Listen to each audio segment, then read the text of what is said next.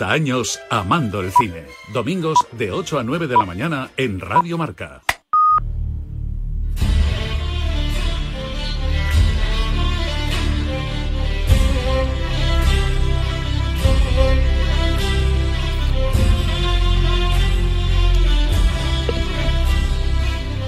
Hola amigos, muy, muy buenos días. Bienvenidos una semana más al programa Telazón de Radio Marca, el programa de esta radio del deporte. Y bienvenidos a este programa 517 que emitimos 10 años y unas horas después de nuestro primer programa, de hace 10 años, el pasado jueves día 1, cumplíamos, pues eso, una década en antena. Así que, como no puede ser menos, dedicamos nuestro programa a todos cuantos a lo largo de estos 10 años nos habéis escuchado, habéis madrugado con nosotros, os habéis desvelado, hoy os hemos acompañado en vuestros coches a cazar o a pescar tanto que nos habéis convertido en vuestro programa favorito. Por eso a todos, sin excepción, dedicamos nuestro espacio de hoy, por supuesto, a los cientos de invitados que han pasado por nuestros micrófonos en estos 10 años, porque estamos convencidos que han sido los mejores del mundo. Los mejores que podían pasar por un programa dedicado a estas informaciones, así que tanto oyentes como a participantes y por supuesto a todos nuestros colaboradores que hemos tenido en esta década, dedicamos nuestro programa 517 de hoy. Y os damos las gracias de corazón eh, por vuestra fidelidad. Dicho esto, pues arrancamos ya saludando como hacemos semana tras semana quienes nos ayudan a realizar la telazón, empezando como siempre por Dulce María Rojo San José, que como sabéis es la voz más dulce de Radio Marca. Dulce, muy buenos días. Muy buenos días. Felicidades y gracias por tu impagable labor en estos 10 años. Muchas gracias, igualmente felicidades. ¿Cómo lo vas a celebrar? Pues seguro que con alguna cena o comida prenavideña. Anda. Ya veremos al final por qué me decido. Bueno, pues. Pero eh, yo creo que merece la pena una invitación así. Me invitarás, ¿no? Te invito, vamos, que está, está hecho que te invito. Yo contaba con eso. Damos también la bienvenida a nuestro estudio a Juan Carlos García Sabán. Él es campeón del mundo de pesca de altura y uno de los referentes mundiales en la pesca de nuestro país. Juan Carlos, muy, muy buenos días, bienvenido a Telazón de Radio Marca y bienvenido a nuestros estudios en, en Valladolid. Buenos días. Bueno, la verdad que es un lujo eh, estar aquí con vosotros y sobre todo que coincida con, con vuestro aniversario, que, que, que sean 10 años y que sean muchísimos más, que tengamos eh, muchísima salud y sobre todo el trabajo que habéis hecho durante todos estos años en, en promocionar y en, en, llevar la caza y la pesca a, a, todo, a todos nosotros. Fíjate, cuando empezamos con esto solo bebíamos agua, Juan Carlos. es increíble, ¿eh? Cómo cambia, cómo cambia la edad, ¿eh? ¿Cómo cambia la vida? Bueno, sabéis que os habla Leonardo de la Fuente Prieto. Yo estoy un poquito más eh, contento porque es verdad que llegar a 10 años, cuando empezamos, ¿quién nos lo iba a decir? Así que gracias a todos. Nos vamos con el sumario y nuestro programa. En primer lugar, os dejaremos con la entrevista que realizamos en su despacho al consejero de Fomento, Vivienda y Medio Ambiente de la Junta de León, Juan Carlos Suárez Quiñones. La semana pasada, el Parlamento Europeo solicitó a la Comisión Europea cambiar el estatus de estricta protección de algunas poblaciones de grandes carnívoros, como el lobo. El consejero Juan Carlos Suárez Quiñones nos habló sobre cómo va a afectar esta decisión por la que tanto han luchado, sobre todo las comunidades que soportan el 95% de los lobos en España, como son Castilla y León, Cantabria, Asturias y Galicia. Pero ha sido el consejero castellano León quien nos dijo qué pasos faltan por dar y quién tiene que tomar la decisión final, si es que se toma, para sacar al lobo del listado de especies silvestres en régimen de especial protección del LESPRE, como tanto se ha reclamado en los últimos meses. Y posteriormente hablaremos con nuestro personaje invitado en el estudio en Valladolid, el campeón del mundo de pesca de altura, Juan Carlos García Sabán. Juan Carlos quería conocer nuestros estudios y se ha venido desde Madrid para contarnos cómo ve él como una de las figuras internacionales de la pesca de altura internacional y participante activo en competiciones por todo el mundo, eh, que es la actuación de la, la, actualidad de la pesca de altura, el momento por el que atraviesa la competición en España. Así pues, hoy tendremos dos invitados de postín para celebrar este programa del décimo aniversario. Un programa que, como los otros 516 anteriores que hemos emitido, pues esperamos que sea de vuestro agrado. Tomamos aire porque hoy también, también el calendario tiene su santoral y hoy día 3 de diciembre, el calendario nos recuerda que se celebran los santos de Casiano, Claudio, Crispín, Eduardo, Hilaria, Lucio, Mauro, Teodulo y Francisco Javier. a todos muchas felicidades y hoy especialmente a todos los Francisco Javier y a todos los navarros, ya que este sábado celebran, además de su santo, el Día de la Comunidad. Bueno, claro, también adelantamos la felicitación a todos los mineros y por supuesto a todos los ingenieros de armamentos y artilleros que este domingo celebran la patrona de Santa Bárbara, en especial a quienes hicieron la mil y conmigo en artillería 26 de Valladolid el siglo pasado. Ay, amigos. Felicidades, Guripas. En la diferencia que existe entre simplemente ver y saber mirar está la capacidad de ir más allá y comprender realmente lo que estamos observando.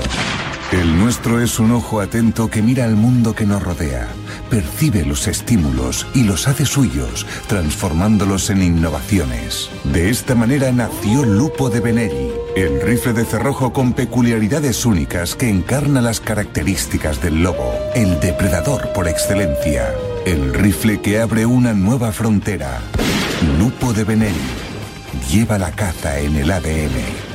Más información en www.benelli.it.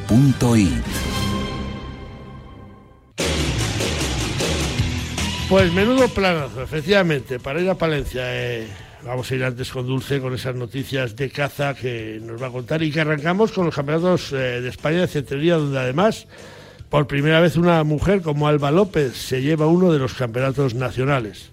Un total de 114 cetreros de toda España y sus aves se dieron cita a la localidad leridana de Belpuig el pasado fin de semana para disputar el Campeonato de España de Cetrería 2022. Un nacional que contó con hasta seis modalidades y que ya tienen a sus nuevos campeones de España después de lances y vuelos espectaculares.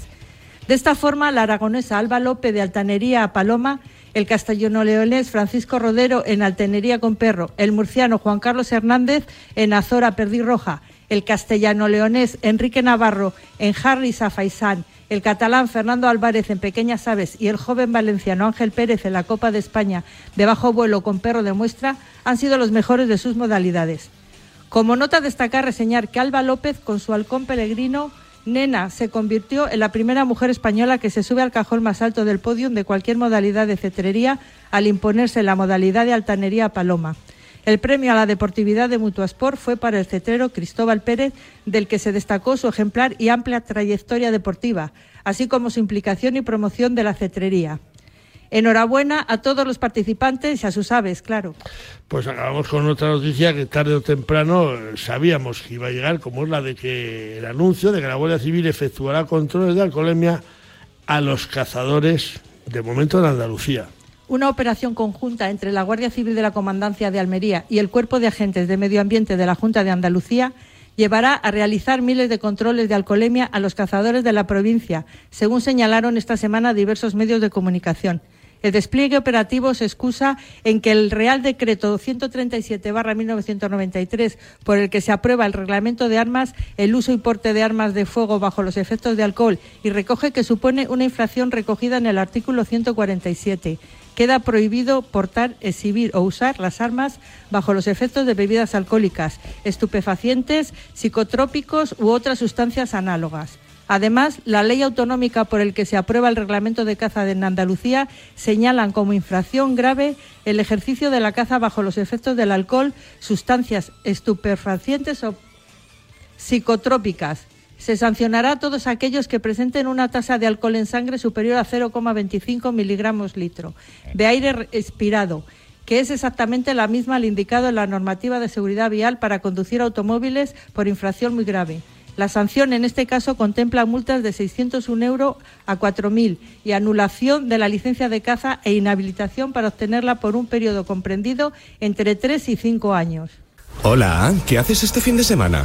¿Yo? Disfrutar de Palencia. ¿De Valencia? No, de Palencia, con P. Sí, con P de planazo que te propongo. De la Villa Romana La Olmeda, de la Cueva de los Franceses, de navegar el Canal de Castilla, del arte en los campos del Renacimiento o de una gastronomía de película. Buen plan, el que desde la Diputación de Palencia te ofrecemos este fin de. Prepara ya tu maleta y ven. Consulta la web de la Diputación de Palencia. Palencia con P de planazo.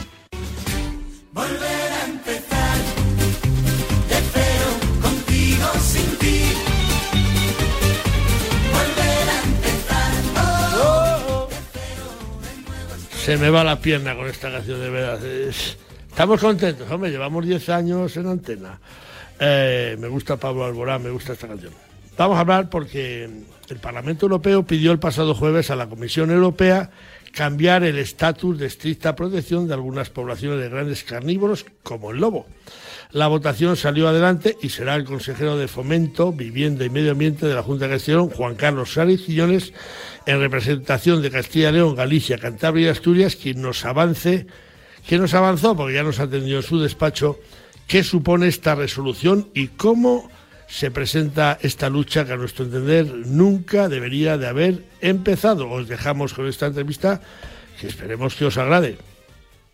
Pues Juan Carlos Suárez Quiñones, consejero, muy buenos días, gracias por atendernos de nuevo en su despacho. Muchas gracias, el agradecimiento es a mí siempre, Leonardo.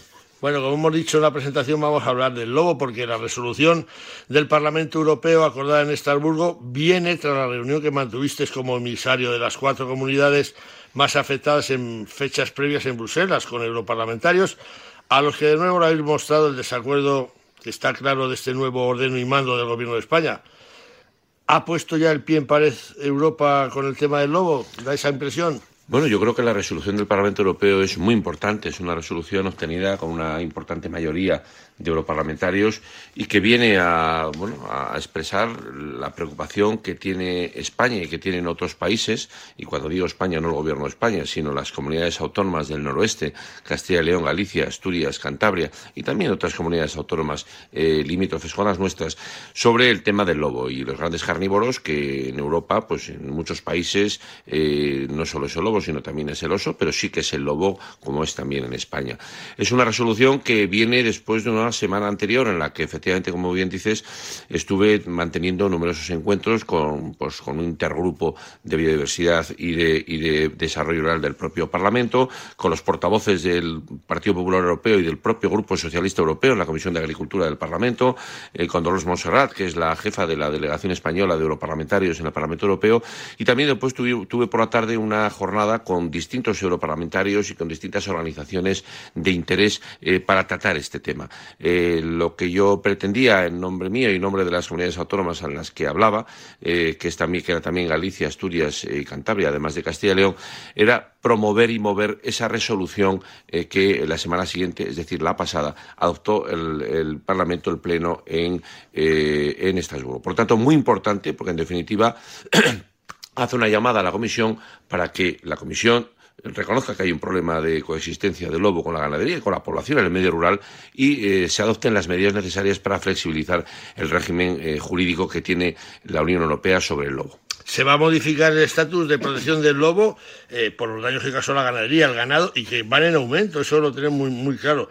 ¿Tiene que acatar el Gobierno de España esta resolución o puede hacerse el remolón o el orejas, como se sigue diciendo por ahí, y, que deje pasar el tiempo sin poner solución al problema? A ver, es que a veces es difícil trasladar cuál es la realidad de, España y cuál es la realidad eh, que se vive en Europa al respecto.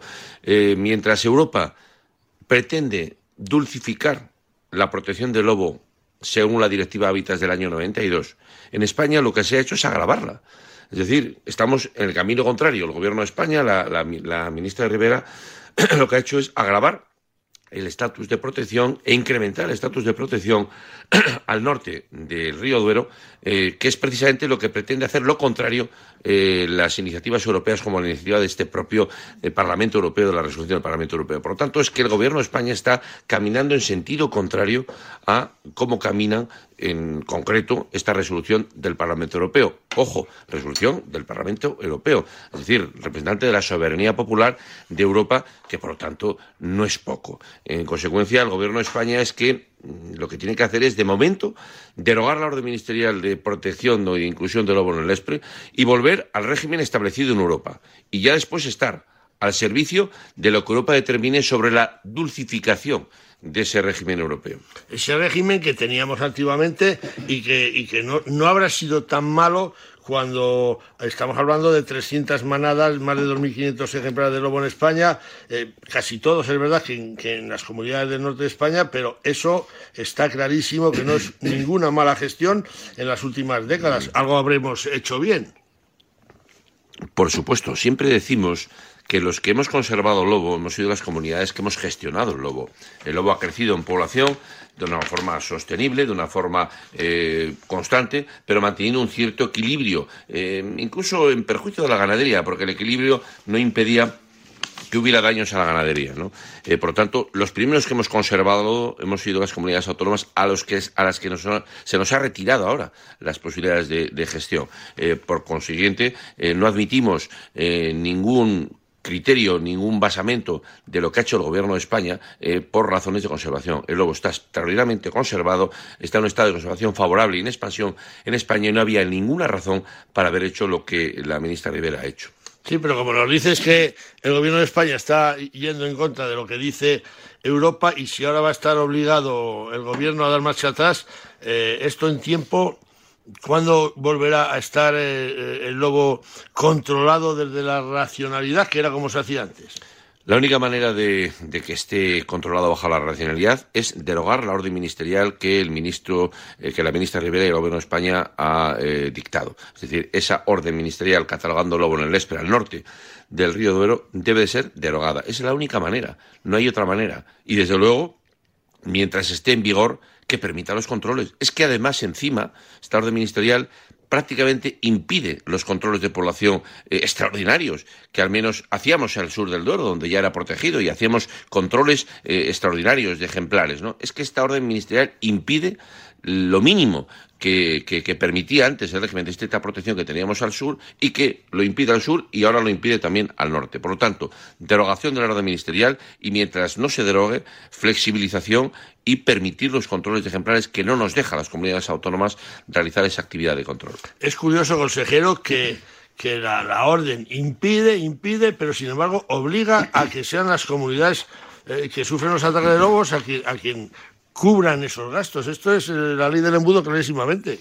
Bueno, es que es otro tema eh, sangrante, ¿no? Es decir, el gobierno que eh, de Sánchez, que protege el lobo al norte del Duero de forma estricta e impide que nosotros la gestionemos, pone en marcha unos dineros, un presupuesto para repartir a las comunidades autónomas que tienen lobo y poder, bueno, pues ayudar a pagar compensaciones a los ganaderos y a que se paguen medidas preventivas. Pues bien, ese dinero lo ha trasladado a todas las comunidades autónomas menos a Galicia y a Castilla y León. Qué casualidad, dos comunidades gobernadas eh, por el Partido Popular. Eh, y bueno, está clarísimo, es una acción política en la que el gobierno, de forma sectaria, eh, no traslada un dinero presupuestado, un dinero repartido en conferencia sectorial aprobado y que, por lo tanto, bueno, no querría hacer un calificativo jurídico penal de esta actuación, pero verdaderamente es inexcusable que traslade ese dinero inmediatamente a las comunidades autónomas y no trate de presionarnos para que lo recibamos solo si decimos que sí a la estrategia del lobo,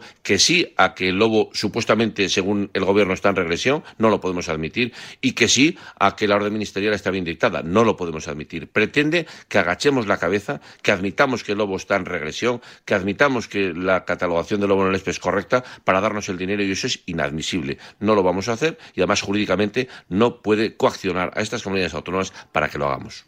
Bueno, recordamos que estamos hablando con el consejero de Fomento, Vivienda y Medio Ambiente de la Junta de Castilla y León, Juan Carlos Suárez Quiñones, sobre lobo, que es que nos está, de las veces que hemos hablado, posiblemente la vez que te veo yo más, más eh, fuerte en tus declaraciones y me parece perfecto, porque es que eh, creemos que nos están vacilando. Eh, está viendo, sabemos bajo cuerda que están matando más lobos o envenenando más lobos que nunca pues a qué espera esta mujer y sus técnicos o sus palmeros para reconocer efectivamente que esta es la realidad del lobo en estas comunidades.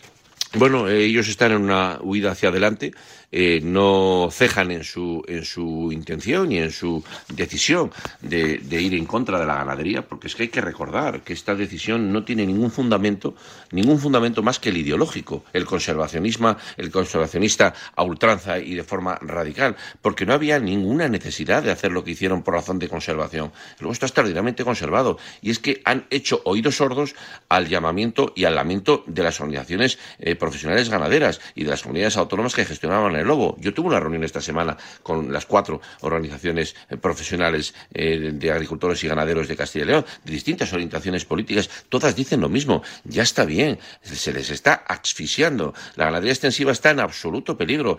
Han aumentado los daños cerca de un 20%. No aguantan más. Entonces, ¿Qué es lo que eh, protege este gobierno? ¿Qué es lo que ampara este gobierno? Desde luego no ampara el medio rural, no ampara la ganadería extensiva, no ampara la eh, pervivencia de nuestros pueblos y además eso viniendo de una vicepresidenta eh, que tiene para su, entre sus responsabilidades el reto demográfico y está actuando en contra totalmente. Es algo que lógicamente enerva, enerva en Castilla y León, enerva en Galicia, en Asturias, en Cantabria y no podemos tolerarlo. Y si definitivamente se niegan a acordar, a, aceptar esta resolución que se llega desde Europa, eh, ¿cuál es el siguiente paso que habría que dar? Bueno, nosotros, como yo creo que se sabe, nosotros tenemos recurrido ante la Audiencia Nacional la orden ministerial que cataloga el ESPRE. Es decir, hay un recurso judicial nuestro y de las comunidades autónomas que he mencionado y de otras entidades. Por lo tanto, hay una respuesta judicial que se producirá. Pero lamentablemente la respuesta judicial va a ser tardía y por lo tanto no va a solucionar el problema. En consecuencia, nosotros requerimos y exigimos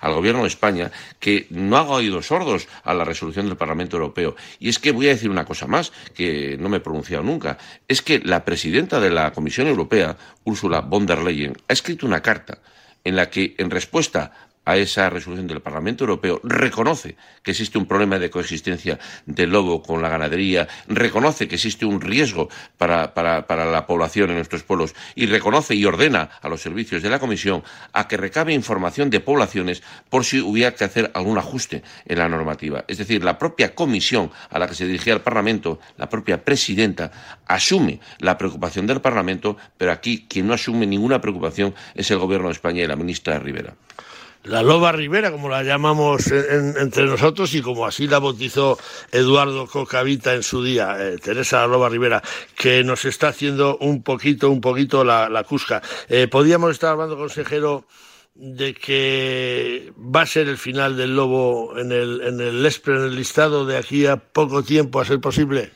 Eh, pues no lo sé, Leonardo. el sentido común, la sensatez indicaría eh, que, primero, hay que derogar esa orden ministerial. Si no se deroga, hay que eh, flexibilizar los controles y permitirlos, que tampoco los permite, y desde luego eh, trasladar a Galicia y a Castilla y León el dinero que nos debe, 8,8 millones de euros para los ganaderos de Castilla y León, que es a quien se lo hurta, y desde luego, pues más de 4 millones a los ganaderos y ganaderas de Galicia. Y desde luego, mm, Europa camina en sentido contrario al gobierno de España, que se analice, ya que ella se jactaba de que cuando se dictó la orden ministerial lo comunicó a la Comisión Europea y el comisario Sinquevicius dijo que, bueno, usted dice que el lobo está en regresión, porque el, gobierno de España eh, mintió al Parlamento, a la Comisión Europea, le dijo en un informe que el lobo estaba en regresión en, España, y eso no es cierto. Por tanto, ese amparo que dice que tenía eh, sobre datos erróneos eh, la Comisión, pues ahora no los tiene. La Comisión, su presidenta, se ha pronunciado de forma contundente, el Parlamento se ha pronunciado de forma contundente que necesita para no estar en contra de lo que Europa quiere. Y Europa pretende en, un tema mm, eh, capital e importante, no solo para España, sino para muchos estados que ya se pronunciaron en, eh, septiembre, donde varios estados tomaron una iniciativa diciendo que no podía seguir así la situación de coexistencia de los grandes carnívoros como es el lobo eh, con la ganadería extensiva y con la población. Ya hemos tenido en España algún ataque de osos personal como hace el año pasado creo que fue en Asturias.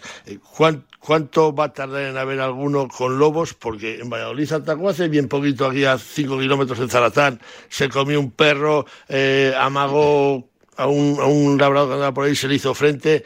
Igual en cuatro días tenemos algún disgusto.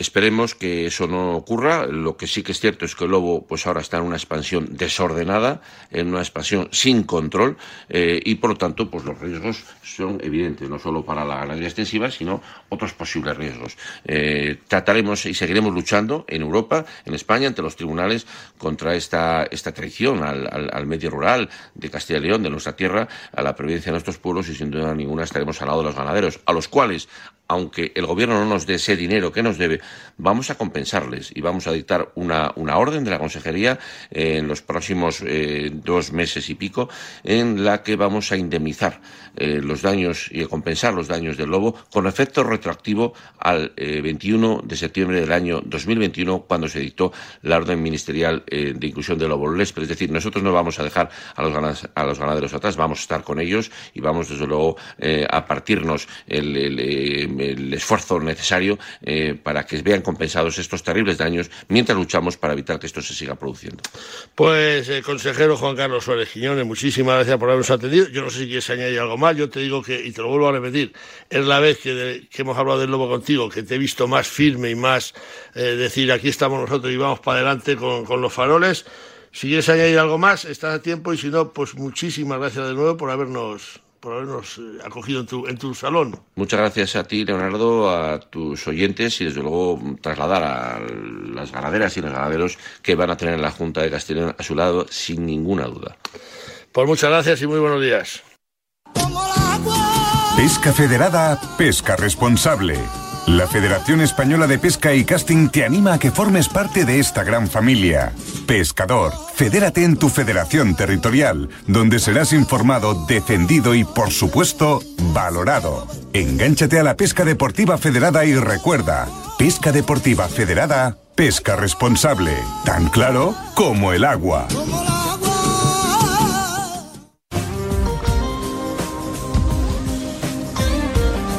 Bueno, Volvemos de nuevo con Dulce María Rojo con su sección de noticias de pesca, que en este caso pues eh, vamos a arrancar con el resultado del Campeonato del Mundo de Pesca de Mar Costa, donde España sumó tres nuevas medallas y donde ha sido un fraude a la competición mundial.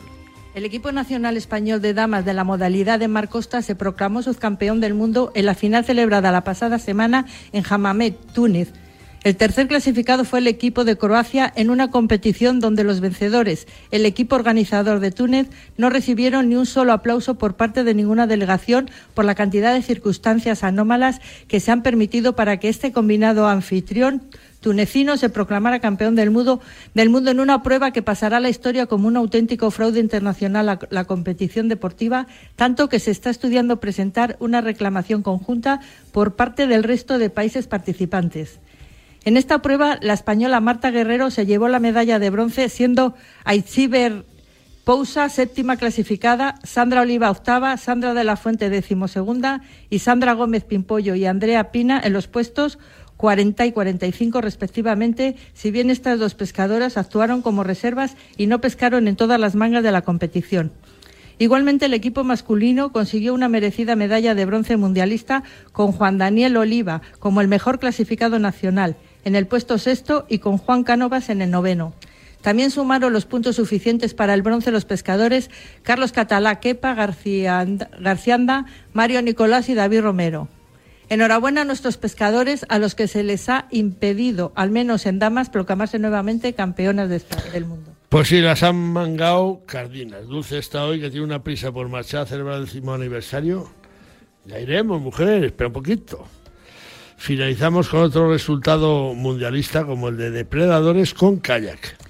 El equipo español que tomó parte en el primer campeonato del mundo de pesca de depredadores desde kayak disputado recientemente en Torre de Moncorvo, en Portugal, concluyó en la quinta plaza de la general final. Los vencedores fueron el equipo de Inglaterra por delante de Portugal y de Italia. En la clasificación general final, el español Antonio Pradillo acabó en la sexta plaza, mientras que Diego Vidal lo hacía en el puesto decimosexto y Sebastián Liso en el decimonoveno. Enhorabuena a nuestros competidores. En tu cocina marca la diferencia. Denominaciones de origen, indicaciones geográficas, certificaciones ecológicas, productos de Cantabria con identidad propia que garantizan su procedencia, su calidad y el saber hacer de manos artesanas. Pon en tu mesa alimentos de Cantabria. Consejería de Desarrollo Rural, Ganadería, Pesca, Alimentación y Medio Ambiente, ODECA.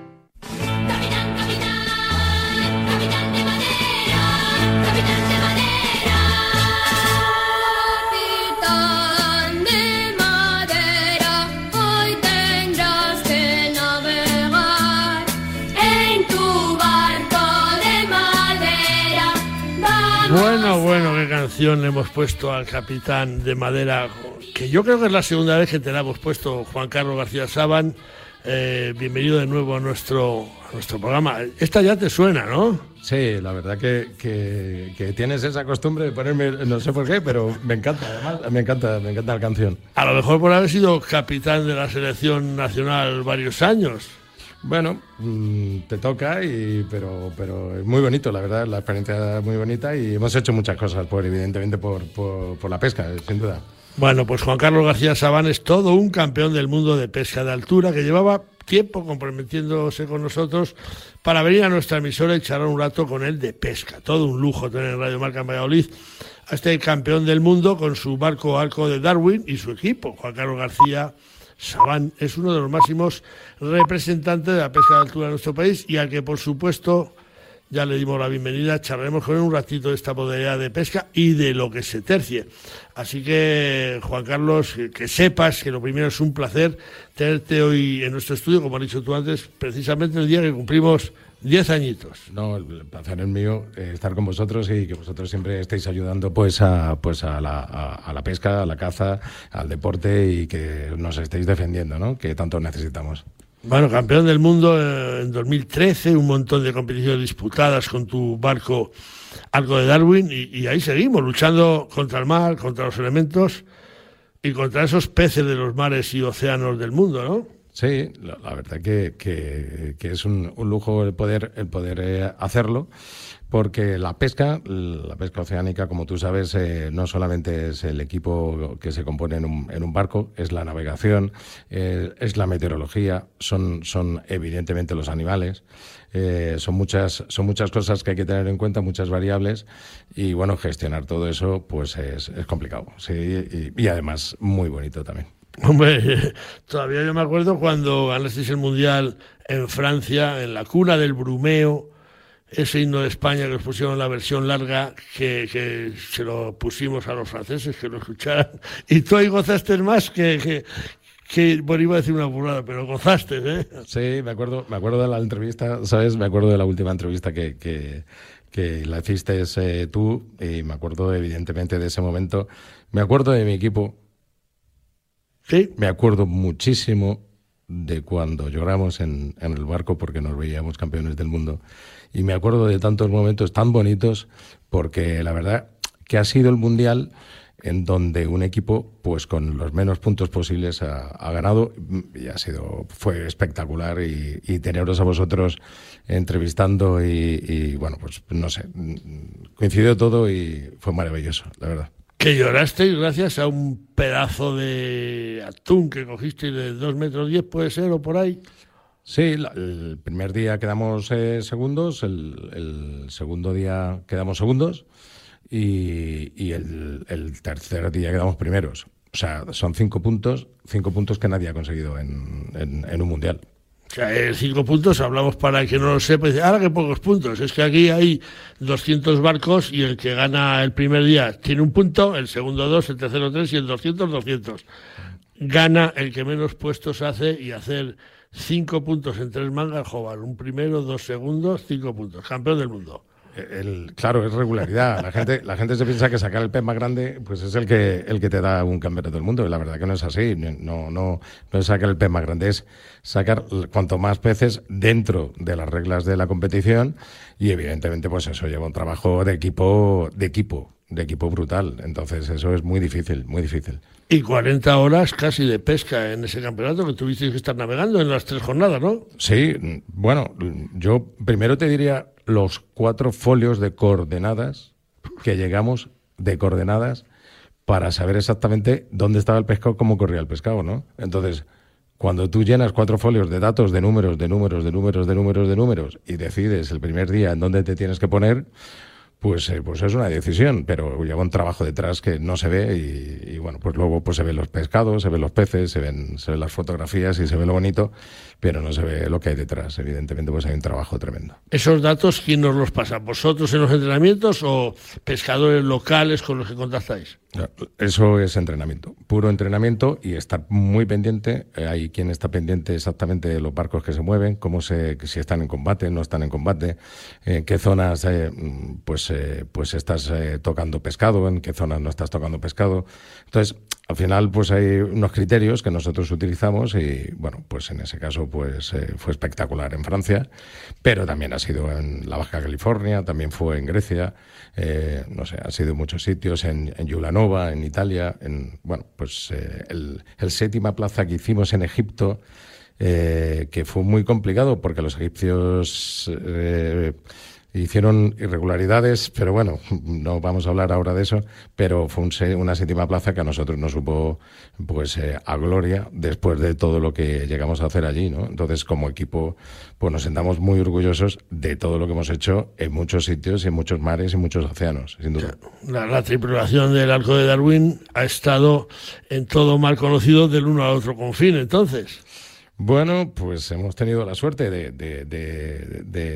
de, crear de, un, de una amistad realmente pues un equipo, un equipo que no es profesional, pero que llegamos eh, a tomar decisiones muy importantes con muchos enfados de que cada uno pues teníamos unas reglas, un rol y que cada uno pues tenía que ejecutar evidentemente pues una serie de acciones dentro de un barco y cuando pues te toca ir a un Pacífico, un Índico o te toca ir a otro sitio pues eh, pues hay que estudiar los mares, hay que estudiar los fondos, hay que estudiar cómo van los pe es muy complicado y entonces tienes que ser sobre todo tienes que ser un equipo y, tener muchísima humildad. Y el capitán está claro que manda ahí. ¿Qué, ¿qué, no vas a decir de tu tripulación mundialista? Carlos Areales, Caligurari, o Gregorio Asote. ¿Qué nos tienes que decir de eso?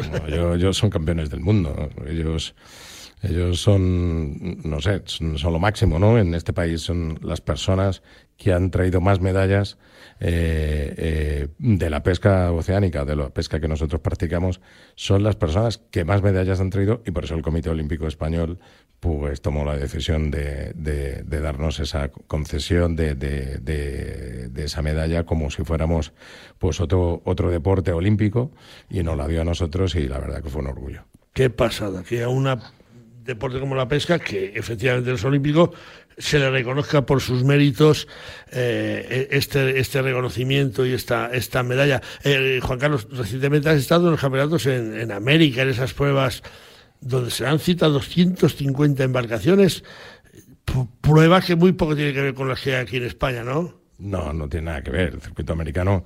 O sea, están los dos circuitos, ¿no? Un poco la comparación con el golf, que yo hago siempre, el circuito americano y el circuito europeo.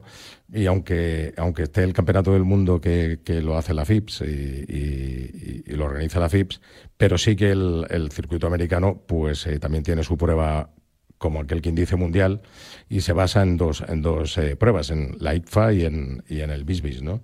Y entonces, claro, doscientos y pico barcos eh, de una media de 6 millones de euros, pues te puedes imaginar lo que se mueve, lo que se mueve allí con premios que pueden llegar hasta los 14 millones de euros, ¿no? Entonces, en este caso, pues se dieron 7 millones y medio de euros a, a, los que ganaron. Y bueno, pues es un espectáculo. Te lo puedes imaginar, no tiene absolutamente nada que ver con las pruebas españolas, que es una lástima que la administración pues no promueva que, que se haga captura y suelta, que no se mate, pero que se promueva porque nosotros somos un país de mar, somos un país que está rodeado de mar y, y, sería un espectáculo también para nosotros. Siete millones y medio de euros en premios. Eh, ¿A ti te tocó algo de este viaje? Bueno, pagar. Pagar. A mí me tocó, pagar. ¿Cuánto, paga un barco por participar en un campeonato de estos? Bueno, normalmente solamente una inscripción son 12.000 dólares. Solamente la inscripción, si tú cuentas billetes de avión, hoteles, eh, pruebas de entrenamiento, etc., etc., pues eh, normalmente te puedes gastar alrededor de unos 24.000 euros. Bueno, también eh, estar con los amigos, con 250 pescadores de la élite, que os veis a lo mejor dos, tres veces al año, pues también merece la pena. Otros se lo gastan, yo me libre de criticar a nadie, pero a lo mejor echando a las máquinas perras, que hay gente que se lo gasta en eso, o yo qué sé, en, ¿eh? un rececho. O sea, que, bien. Yo no sé si ha habido más competidores españoles que vosotros en este estos últimos campeonatos que han estado en, Estados Unidos.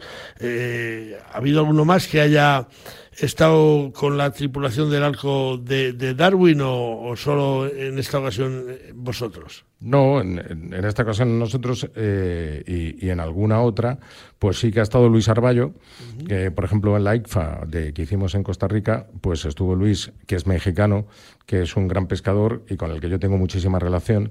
Es una persona muy técnica. Eh, cuando, cuando tú pescas de que, dependiendo del tipo de la especie, pues, eh, pues así son las habilidades también de los pescadores, ¿no? Entonces, eh, Luis es muy, técnico con, con, la caña en la mano a la hora de dar de comer a un, a un picudo, Sí, sea un marlin, o sea un selfish, o sea un pez vela y demás. Entonces es muy habilidoso eh, y muy rápido. a mí me gusta también porque yo también eh, eh, lo soy también, en, ¿sabes? Y entonces, y bueno, pues conté pues una vez con, con, él en, Costa Rica y, ahora he repetido en, en México. Y la verdad que es un lujo pescar, ¿sabes? Con gente que te entiende.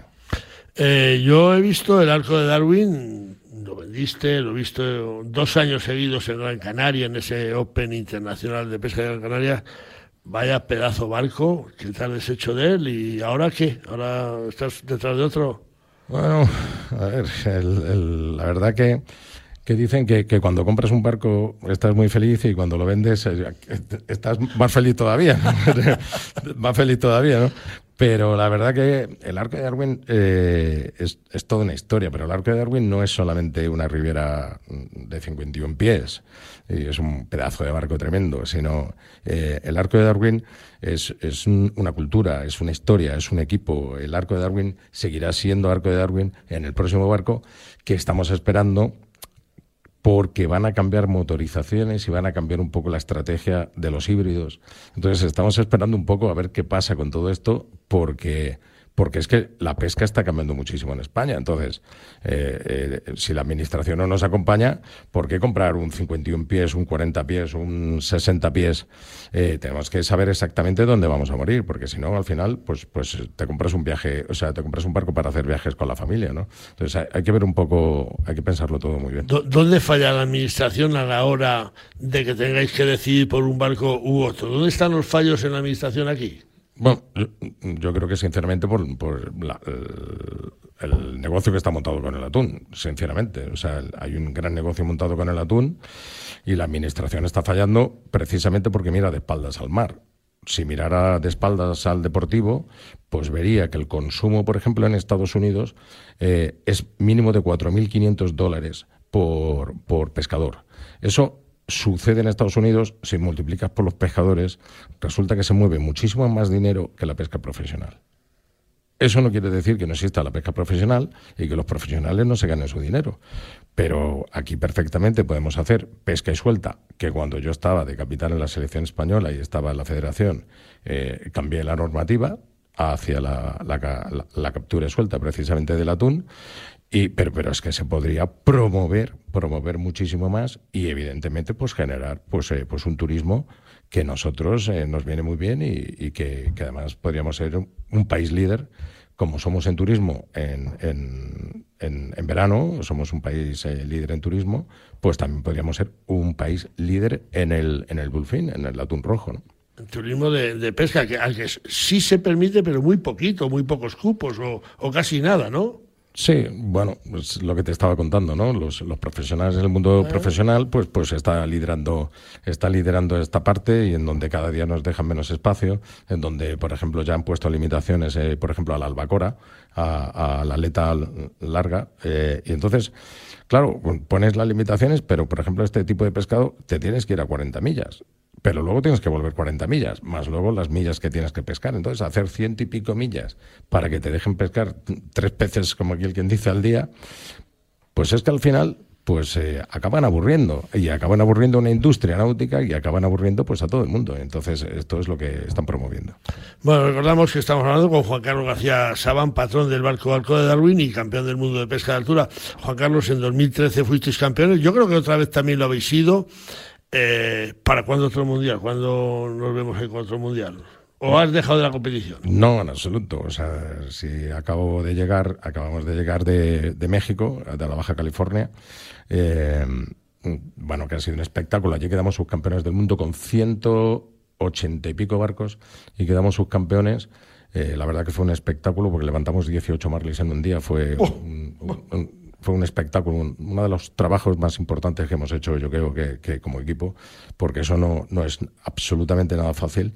Y, nos vamos ahora con, con la selección portuguesa, eh, que nos han invitado a Kenia. Entonces estamos en marzo dándole caña al campeonato de Kenia y promoviendo toda aquella parte, porque también hay que promover zonas con, tu presencia y, con, y con, los amistades y demás. En este caso la selección portuguesa pues nos ha escogido como, para promover esa zona. Y, y luego pues seguidamente lo que hay que hacer es a sentarse, ver exactamente cuáles son nuestros objetivos comunes como equipo y luego pues definir, definirlos y ir al ataque. Te he oído en estas horas que he contigo por Valladolid, que sé que te ha encantado, hablar más de una vez de África. ¿Qué, más vas a hacer en África? Pues yo sé que vas a hacer alguna historia más por ahí y no tardando, ¿no? Sí, bueno, últimamente me, he propuesto mis retos personales y los retos personales son muy diversos. Pueden ser desde aprender a nivel de formación, yo qué sé, pues cosas eh, muy variadas, como por ejemplo el, a nivel físico, pues en el caso, pues en febrero nos vamos a, hacer el Kilimanjaro. Estuvimos en el Everest, tuvimos ya seis mil y pico sin oxígeno, hicimos el Calapatar y estuvimos por encima del campamento base sin, sin, sin oxígeno. No somos alpinistas, somos, de hecho, somos de mar, de nivel de mar, pero el Kilimanjaro es un, es un reto muy importante porque tiene, tiene la última etapa, eh, es muy dura, es muy dura.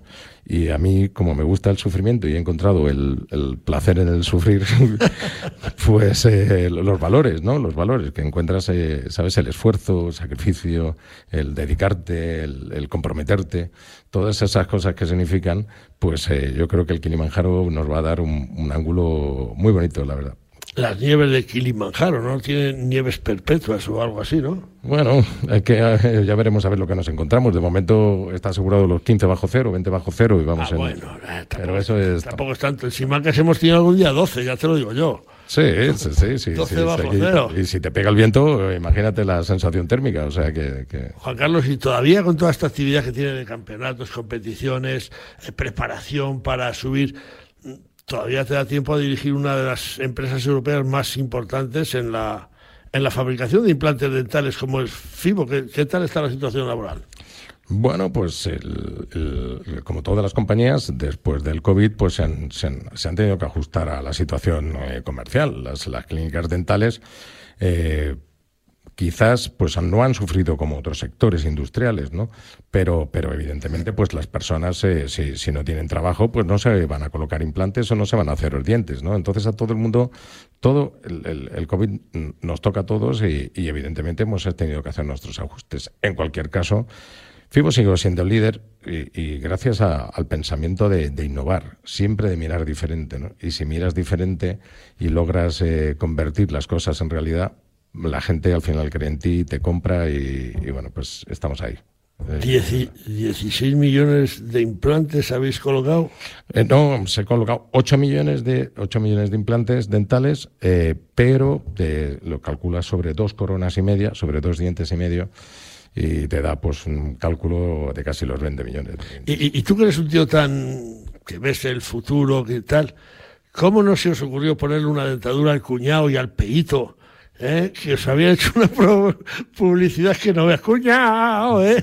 Este, sí, pero es que le hubiéramos quitado la personalidad también, ¿sabes? O sea, que ya hemos hecho cosas, ya hemos hecho cosas a mucha gente, pero es que si se lo hacemos al cuñado, yo creo que, que pierde la personalidad, o sea que...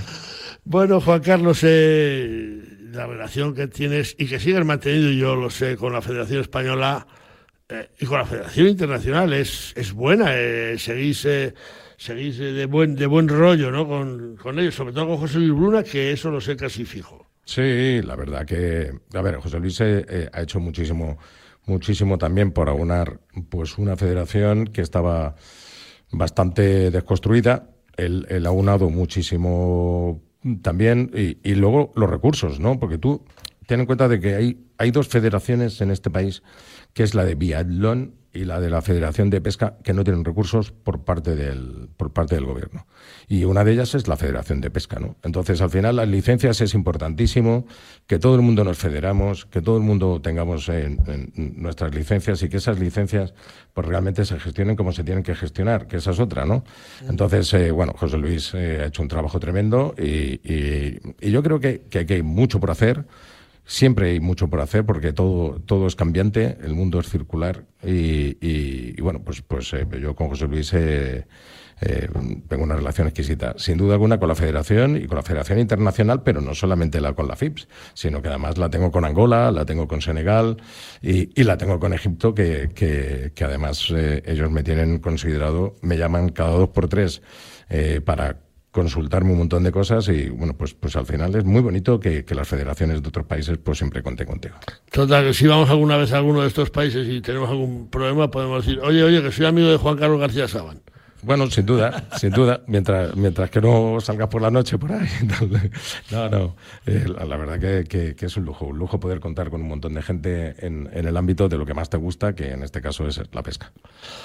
Pues yo no sé si nos, se nos olvida algo, Juan Carlos. Eh, ¿Quieres añadir algo más? Eh, para nosotros ha sido un placer tenerte aquí con nosotros, haber disfrutado en Valladolid. Espero que te haya gustado Valladolid. Ha hecho frío, pero el tiempo aquí corre para todos igual y, y yo creo que quedamos por concluida la, la entrevista esta, ¿no? Bueno, yo mm, eh, primero agradeceros a vosotros estos 10 años de dedicación, sobre todo porque es mucho trabajo porque son muchas horas que dejamos de nuestra vida, ¿sabes? Que dejamos eh, por la profesión. Luego también quiero agradecer a todos los pescadores y pescadoras de este país que les encanta y aman este deporte. Y por último, se lo quiero dedicar a mi equipo.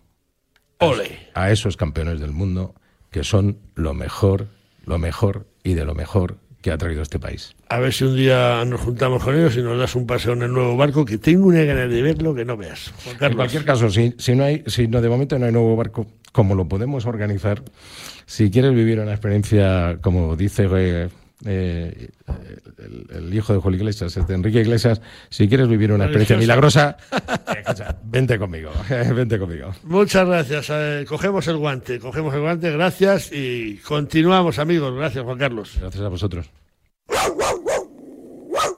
Nos vamos con la palabra de perro, porque dice mi perro que no tiene que dejar pasar por alto la noticia que hemos dado en nuestro programa de hoy, en el que anunciamos que la Guardia Civil efectuará controles de alcoholemia a los cazadores en una operación conjunta entre la Guardia Civil de la Comandancia de Almería y el Cuerpo de Agentes de Medio Ambiente de la Junta de Andalucía, una campaña que no sabemos si será de forma experimental o si se piensa implantar en toda España cuanto antes. En definitiva, una campaña que estamos seguros de que será buena para todos, que posiblemente debería de haberse puesto en marcha hace tiempo y que contribuirá ciertamente a la seguridad en la caza, pero a la que vemos ciertas connotaciones de vigilancia desmesurada por parte de las autoridades de la tierra de María Santísima, que no olvidemos es cuna de grandes vinos, brandis, coñás y resto de bebidas espirituosas. Mi perro dice que ya llevamos mucho tiempo barruntando que este control se iba a producir entre el gremio de cazadores, que volvemos a repetir, que no lo vemos mal, pero que de nuevo tenemos que sentirnos observados por una nueva norma que equipara ir de caza con la conducción de un automóvil. Estamos a favor de que el deporte, y la caza lo es, esté libre de riesgos y que se haga con los controles necesarios siempre que ocurra algún percance con las armas, tal y como se hace con los accidentes de tráfico. Pero de ahí a tener que estar pendiente de que aparezca una patrulla por el monte y te haga soplar el alcoholímetro o te dé el palito para que dejes muestra de la saliva por si de casualidad te hubieras fumado un porro algún día, equipar a los cazadores con presuntos delincuentes por el mero hecho de portar eh, algún arma. Dice mi perro que aún recuerda en su memoria la imagen de la pareja de la Guardia Civil con sus motos anglas aparcadas en la puerta de aquellos bares de carretera que todos conocíamos a la perfección. De la pareja de guardias civiles, uno al menos casi siempre estaba en el bar tomándose su café o su copa de fundador o de soberano, porque como decía entonces, la cuña publicitaria de la marca soberano era cosa de hombres. Ahora los guardias y también los agentes medioambientales siguen parando en este tipo de establecimientos, aunque los refrigerios que se toman pues no se parecen nada a lo que se bebía en la década de los 70. Pero tampoco se trata de preguntar a los agentes qué es lo que están tomando, porque a ver quién le pone el cascabel al gato. Mi perro dice que, por supuesto, estamos a favor de una caza responsable, segura y sin que la bebida o las drogas se hagan notar en ninguno de los practicantes de la cinegética. Pero puesto a pedir, exigimos los mismos controles para cualquier persona que deambule por el campo a cualquier hora del día. Motos, bicicletas de montaña, quads, todoterrenos, o quienes van a reventar cacerías con sus protestas y a los que Semana tras semana vemos realizar acciones absolutamente punibles sin que tengamos conocimiento de que sean ni controlados ni denunciados por tales acciones, que también podrían estar influenciadas por el consumo de alcohol o sustancias estupefacientes.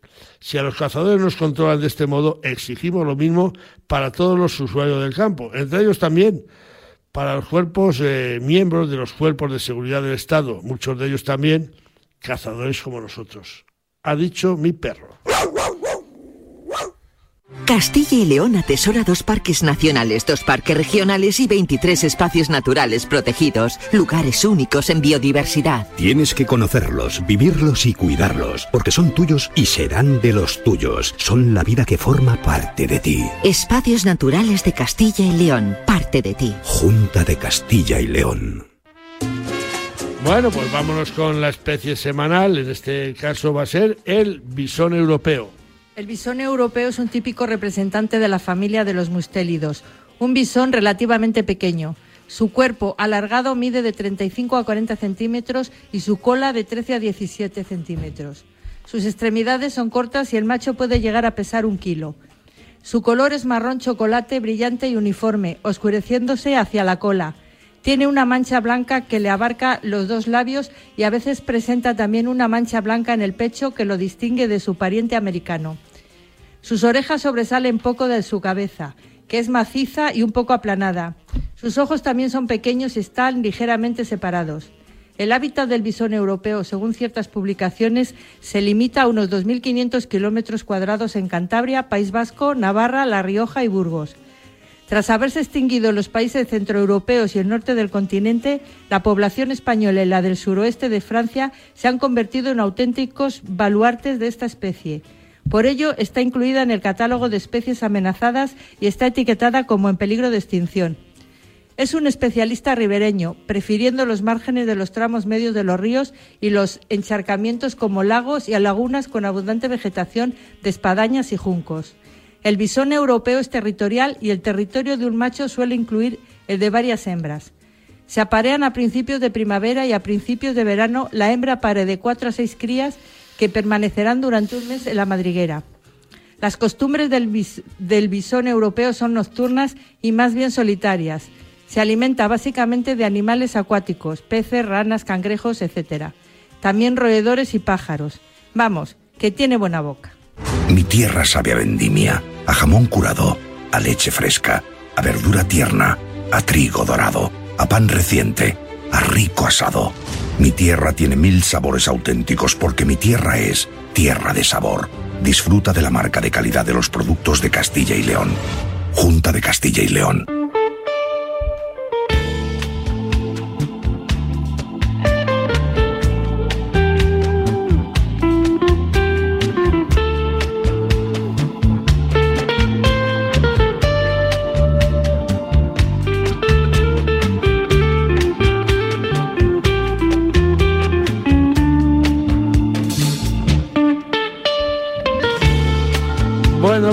Estamos llegando al final de nuestro programa, a esta sección que patrocina los alimentos Tierra de Sabor, con esta música, pues de un fenómeno, ¿verdad, Juan Carlos?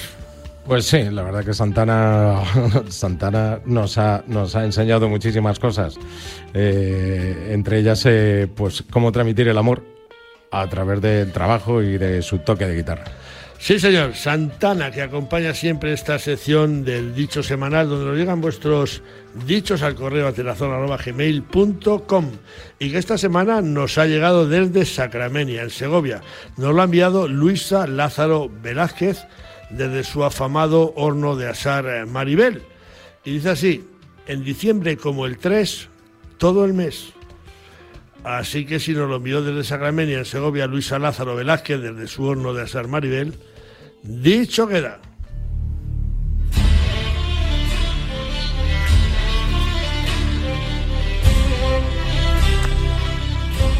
Y dicho queda, amigos, hemos llegado al final del programa 517 el programa que pone fin a este décimo aniversario. Esperamos estar con vosotros cuando hagamos 40 o 50, yo qué sé. Tantos como la claqueta que llevan 40 años, Dulce. Leo de 10 en 10, vamos. Aunque tengamos que hablar de aquella manera. El caso es estar aquí. Eh, que ha sido un placer estar con vosotros. Saludamos a quienes nos ayudan a realizar la tenazón, a Chus Rodríguez y Jesús Pérez Baraja en, en la producción. Eh, a Dulce María Rojo San José, que llegados a este punto, adiós con el corazón, decimos desde Atenazón Dulce Rojo y Leo juntos, Dulce. Hasta la semana que viene que nos vamos a celebrar el décimo aniversario. Y hoy tenemos que decir adiós a Juan Carlos García Saban que ha aguantado aquí como un capitán con nosotros, un capitán de madera. Juan Carlos, gracias por haber estado con nosotros. Gracias a vosotros por compartir estos 10 años con nosotros, conmigo y bueno, para mí ha sido un lujo el, el estar aquí compartiendo con vosotros. O sea, no puedo decir nada más. Pues amigos, hasta la semana que viene. ¿eh? Gracias por estar ahí. Gracias por hacernos crecer.